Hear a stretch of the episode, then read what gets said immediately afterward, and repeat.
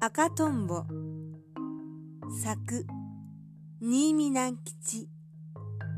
朗読三木ひかり。赤とんぼは3回ほど空を回っていつも休む一本の垣根の竹の上にちょいと止まりました。山里の昼は静かです。そして初夏の山里は本当に緑に包まれています。赤とんぼはくるりと目玉を転じました。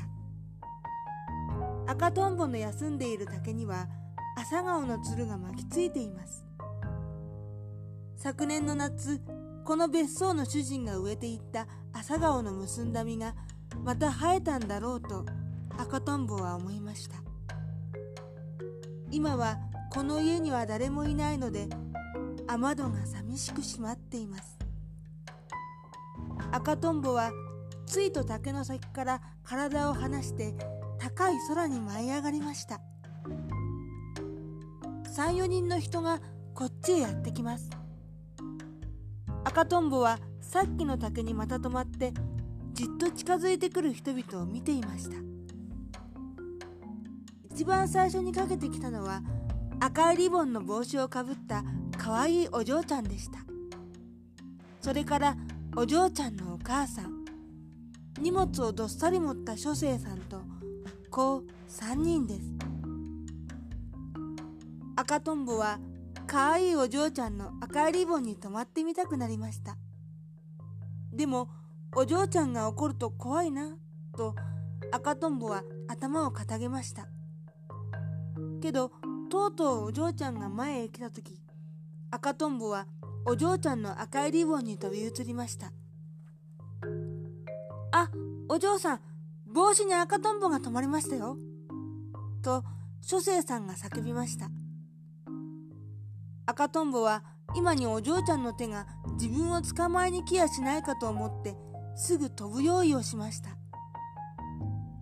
しかしお嬢ちゃんは赤とんぼを捕まえようともせず「まあ私の帽子に嬉しいわ」と言って嬉しさに飛び上がりました。つばくらが風のようにかけていきます。かわいいお嬢ちゃんは今まで空き家だったその家に住み込みました。もちろんお母さんや書生さんも一緒です。赤とんぼは今日も空を回っています。夕日がその羽を一層赤くしています。トンボトンボ赤とんぼすすきの中は危ないよ。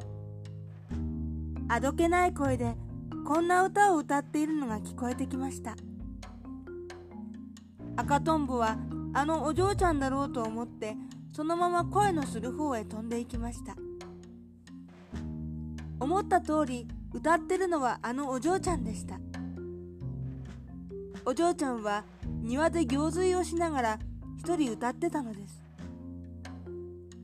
赤とんぼが頭の上へ来るとお嬢ちゃんは持ってたおもちゃの金魚を握ったまま「私の赤とんぼ!」と叫んで両手を高く差し上げました。赤とんぼはとても愉快です。書生さんがシャボンを持ってやってきました。お嬢さん背中を洗いましょうか。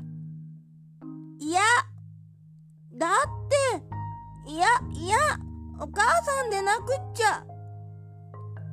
困ったお嬢さん。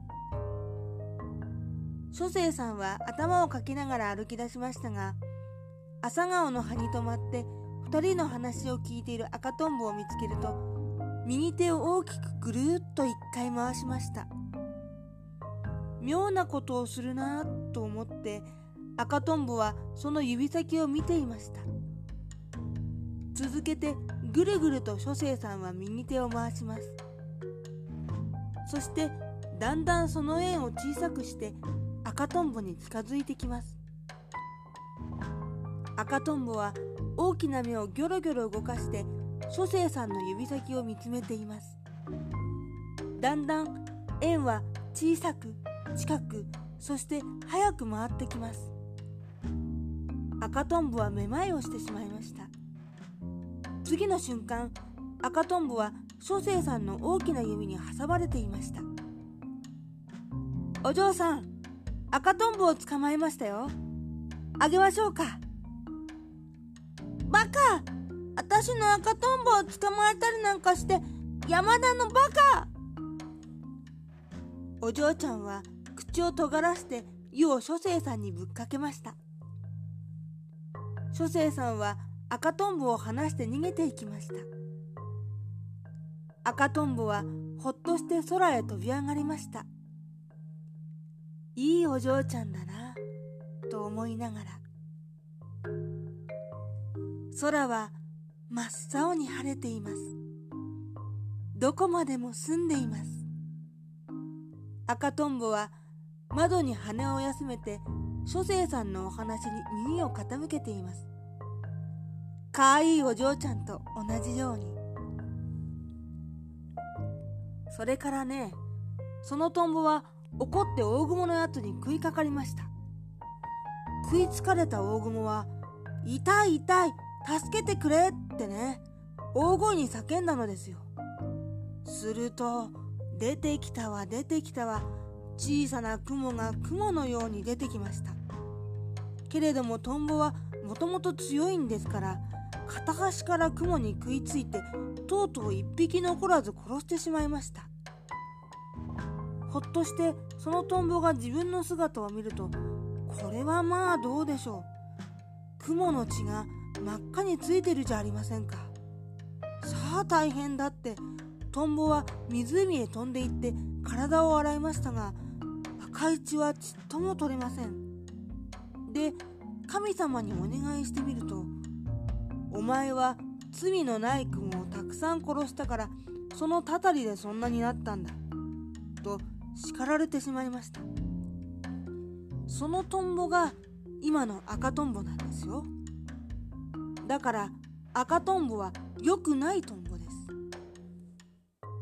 諸生さんのお話は終わりました。私はそんなむごいことをした覚えはないがと赤とんぼが首をひねって考えました時お嬢ちゃんが大声で叫びました。嘘だ嘘だ山田のお話はみんな嘘だよ。あんな可愛らしい赤とんぼがそんなむごいことをするなんて雲の生き地だなんてみんな嘘だよ。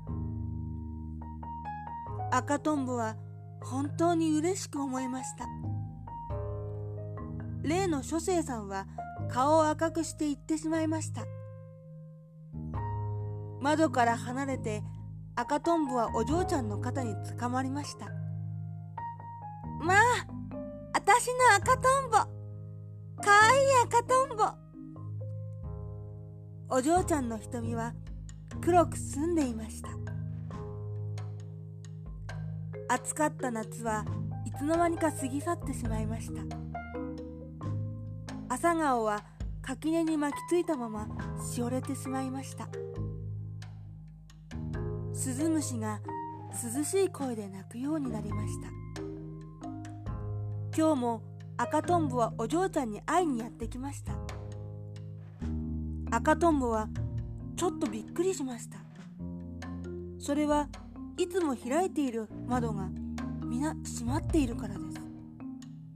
どうしたのかしらと赤とんぼが考えた時玄関から誰か飛び出してきました。お嬢ちゃんです。あのかわいいお嬢ちゃんです。けれども今日のお嬢ちゃんは悲しい顔つきでした。そしてこの別荘へ初めて来た時かぶっていた赤いリボンの帽子をつけきれいな服を着ていました。赤とんぼはいつものように飛んでいってお嬢ちゃんの肩に止まりました。あたしの赤とんぼかわいい赤とんぼあたし東京へ帰るのよ。もうお別れよ。お嬢ちゃんは小さい細い声で泣くように言いました。赤とんぼは悲しくなりました。自分もお嬢ちゃんと一緒に東京へ行きたいなと思いました。その時お嬢ちゃんのお母さんと赤とんぼにいたずらをした諸生さんが出てまいりました。では参りましょう。皆歩き出しました。赤とんぼはやがてお嬢ちゃんの肩を離れて垣根の竹の先に移りました。あたしの赤とんぼよさようなら。かわいいお嬢ちゃんは何べんも振り返って言いました。けどとうとう皆の姿は見えなくなってしまったのです。もうこれからはこの家は空き家になるのかな？赤とんぼは静かに首を傾けました。寂しい秋の夕方など赤とんぼは雄花の穂先に止まってあのかわいいお嬢ちゃんを思い出しています。